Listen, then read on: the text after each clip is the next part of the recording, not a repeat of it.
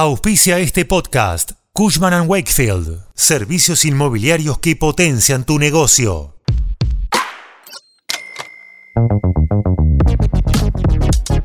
El gobierno se anticipó al resultado de las elecciones y presentó una serie de medidas que incluyen la firma de nuevos créditos para reforzar reservas y el armado de un presupuesto con déficit cero para 2024 como señales al FMI, que tiene pendiente girar 7.500 millones de dólares a partir del 21 de agosto.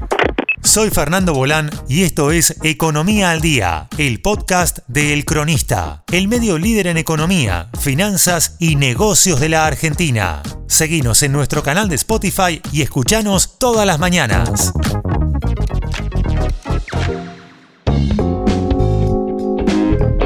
Para los analistas, el escenario que se abrió con la victoria de Javier Milei en Las Paso es disruptivo por lo inesperado. ¿La esperabas? No.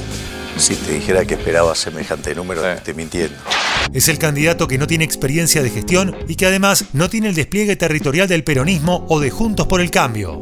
Sergio Massa, que se presentaba como primer candidato más votado en la antesala de la elección, se consolidó como segundo a título individual, aunque Juntos por el Cambio nuclea más votos si se suman los de Patricia Bullrich con Horacio Rodríguez Larreta. Para algunos analistas del mercado, estos resultados le otorgan un grado de competitividad al oficialismo para intentar llegar al balotaje, lo que le genera un incentivo de cumplir con el FMI. Pese a eso, en el mercado advirtieron que puede haber inquietud en Washington, no solo en el organismo, sino también en los interlocutores del gobierno de Estados Unidos, que seguramente esperarán conocer de primera mano cuáles son las chances de masa en lo que fue una elección de tercios.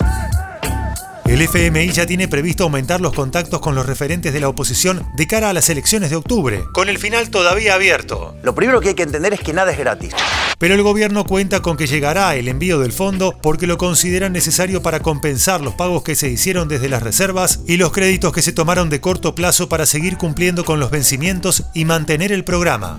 Esta semana se convocará a los responsables de políticas públicas para generar un presupuesto con déficit cero, una sobrereacción a lo acordado en la hoja de ruta del programa de facilidades extendida firmado con el FMI. La otra señal que espera el fondo es el refuerzo de las reservas. Para esto, el equipo de Massa anticipó que habrá nueva firma de créditos, aunque no son desembolsos inmediatos. En el corto plazo se esperan 500 millones de dólares entre el Banco Mundial y el BID, mientras que en líneas generales el total de créditos es de 1.500 millones de dólares.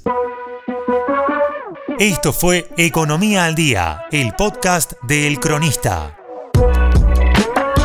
Seguinos en nuestro canal de Spotify y escuchanos todas las mañanas. Y si te gustó el podcast, podés recomendarlo. Coordinación Periodística Candelaria Domínguez. Texto Patricia Bali. Producción SBP Consultora. Hasta la próxima.